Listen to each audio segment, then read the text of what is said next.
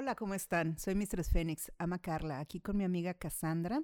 Ama también, de corazón, real y en personita aquí la tengo para que saludes. Hola, ¿qué tal a todos? Muy buen día. Y como siempre vamos a hablar de BDSM y algunas otras cosas que se nos pegan por ahí, fetiches, locuras, lo que se va, vaya saliendo aquí en el programa El Club de las Diosas. Así es, chicos. El Club de las Diosas tiene para ustedes también muchas secciones que vamos a ir implementando. Una de ellas va a ser el de relatos, que ya nos empezaron a mandar todos los relatos los chicos. Muy bien, gracias, sumisos. Este, y están muy interesantes. ¿Sí? Sí. Ya te veo con tu traje de maestra dándoles así, así. a ver, pase a dar su, su primer clase, ¿no? Por favor, adelante, joven. Desnuditos y con collar. Ah, por favor, a Como cuatro. debe ser. A cuatro. Y ahorita que está la época navideña, me acuerdo cuando hacía reuniones semanales y, y tenía, pues, eventos ahí dentro de, de mi club, hablando del Club de Diosas. Y a veces, y ponía yo a los esclavitos de adornos de Navidad. Le ponía foquitos y les colgaba Sí. esferas y era muy divertido. Era muy padre eh, amarrarlos con las series de luces Sí. y ponerle sus lacitos y, ay, no, qué lindos. Ay, cómo nos divertimos, ¿no? Sí. Pero bueno, volvamos a la vida real, porque muchas personas que nos van a oír no saben de qué estamos hablando, ni de qué se trata, ni por qué somos diosas. ¿Por qué? Porque una ama es inalcanzable. Así es. Y aquí Ama Cassandra les puede platicar más, ya que él ya estuvo viviendo mucho tiempo en España, ella conoció realmente todo ese mundillo de allá. Yo lo conocí también en España, pero sí lo implementé más a fondo en México. Así es. Entonces, platícanos, ¿cómo fue tu experiencia? Bueno, pues en España ha sido un- una experiencia increíble. Yo siento que es la cuna, como ya habíamos comentado en otro episodio. Es la cuna del BDSM y ahí sí es, es eh, los sumisos se entregan, se entregan a esclavos. Ah, bueno, es que es la, la parte donde tenemos que explicar, porque mucha gente se confunde, piensa que esto es sexo duro, piensa que esto es maltrato, piensa que esto es servir. Ajá, y no, realmente es un juego de adultos eh, bien establecido que- Consensuado. y consensuado. Pero si tú no tienes un- una opción de hablar con una ama real o un amo real, eh, tienes que checarle su background, su, su historia, porque hay gente muy destructiva y, y te puedes, te, te lo puedes topar en cualquier parte y, y más en este mundo. Totalmente. En este mundo yo siento que, que es cuando los maltratadores y las personas que van en búsqueda de, de personas que, que son indefensas, entran, a- o sea, es como una ventana también para que este tipo de personas entren. Cuando se dio el boom de las 50 sombras, salieron muchísimos pseudos, tanto amos como amas, al igual que los sumisos, pero lastimaron a muchas personas. y ten- tienen que tener mucho cuidado con quién se juntan, que los cuiden y los protejan, porque nosotros como amas profesionales siempre eh, llevamos un cuestionario Sí. que, que ahí te vienen a poner si algo les gusta, de plano no, También o de, de plano eh, y de salud también. Eso es Es- como que lo primerito que Sí. se pregunta, por ejemplo, si tienen problemas de circulación del corazón, todo, todo, todo, para saber qué tipo de prácticas o hasta qué intensidad llevarlas. Sobre todo porque siempre tenemos que cuidar de ellos, está su vida en nuestras manos. Y nosotros, del otro lado, también tenemos que pensar a quién le vamos a dejar nuestra vida, o sea, a quién le estamos poniendo nuestra vida, porque tú vas con una venda en los ojos, por así decirlo, y, y no conoces realmente a esa persona, por mucha confianza que tengas, no sabes realmente cuál es su trayectoria. Claro. Entonces es muy importante saber con quién vas. Sí, porque estás poniendo tu vida en manos de otra persona. Sí, así pasó de una chica que, bueno, una pareja, eh, que apenas salió lo de las 50 sombras, la señora lo hizo con, con el marido y lo mató. Sí. Lo, es que no tienen el Mm. cuidado o los conocimientos, como le estaba diciendo yo hace rato aquí a Cassandra, que el BDSM, los que practicamos esto, somos los nerds del sexo. O así sea, es. los nerds del erotismo. ¿Por qué? Porque mucha gente, ay, tápale los ojos. No, no es tápale los ojos, se llama privación sensorial. y hay cinco niveles. Hay el Tal soft, el, el medium, el hard y el extreme, ¿no? Pasas ahí por todos esos niveles. La gente piensa que, ay, va a entrar una sesión a. Ah, no, vamos a platicar cómo es una sesión de BDSM para que la gente vaya sabiendo qué, qué pasa. Una de las cosas que es aparte que estudias a esa persona, tienes que saber cuál es su veneno. Su veneno es su mayor gusto o, de donde... Sí, su gusto más culposo que tengan ese es su veneno. Y no le vas a dar lo que quiere, se lo tiene que ganar. Tal cual. Sí, porque todos son juegos mentales más que físicos. Mucha gente piensa, ah, el BDSM es súper físico, y realmente no, empieza en la cabeza. Ya después se les baja para otros lados y se les... a la otra cabeza. A las otras partes, pero por ahí. Entonces, normalmente eh, hay un tributo. Los esclavos tienen que dar un tributo por el tiempo de su ama, ya sea regalos, ya sea una compensación. Y la gente dice, ay, es que es prostitución. Claro que no. Primero, porque no hay sexo eh, como tal, ¿sí? No hay, no hay intercambio de, de fluidos, como dicen. Eso no se puede. Eh, amos con, con, esclavas a lo mejor sí lo harán, pero no es, que son más bien visto. Eso es como que te vas a lo fácil y, no es así. Es como cuando el Maroon 5 se quitó la camisa porque el, su show en el Super Bowl no le estaba dando, dijo, ¿qué hago? ¿Qué hago? Pues me encuero. No, aquí no puedes hacer eso. Aquí tienes que seguir las reglas, seguir las formas. Es bien importante. El protocolo. El protocolo. ¿Y qué otra cosa?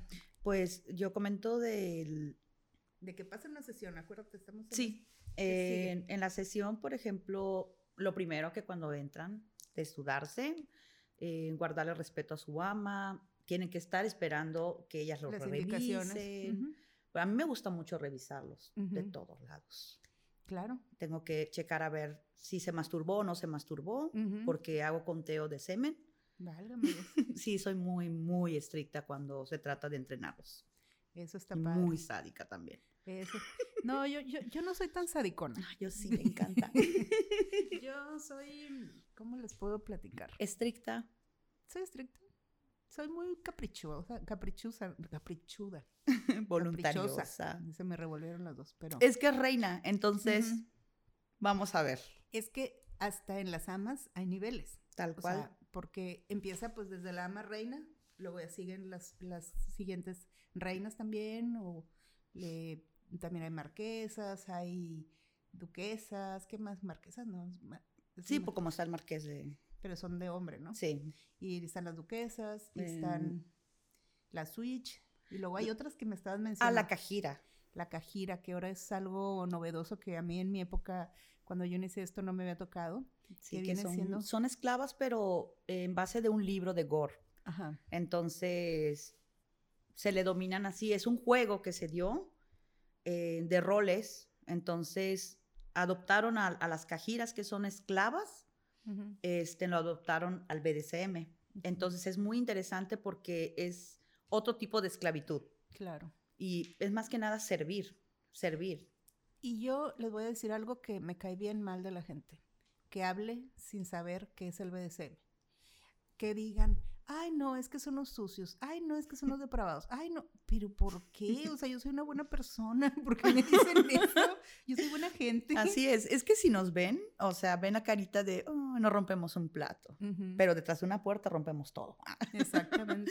no, pero sí, o sea, no, no son desviaciones, eh, son, la mayor parte de las personas solamente necesitan ser escuchadas y necesitan eh, quitarse ese mood de, de que ellos controlan y dejarse que se, o sea, ser controlados. Liberarse. Sí, eh, a mí me toca, bueno, pues tú sabes que ambos hemos tenido políticos, muchísimas personalidades, personas muy, muy, de, de, trabajos con mucha presión. Lo que pasa es que entre más alto estés en la pirámide, te van a gustar cosas diferentes. Tal cual. Entonces, eh, siempre he dicho, el BDSM es elitista, es un gusto caro muy caro, no, no es para cualquier persona. Sí. Y, y, yo creo que precisamente ese mood de que sea caro es lo que lo hace especial. Sí. Porque no es algo que, que tú puedas comer a cualquier rato, es algo gourmet.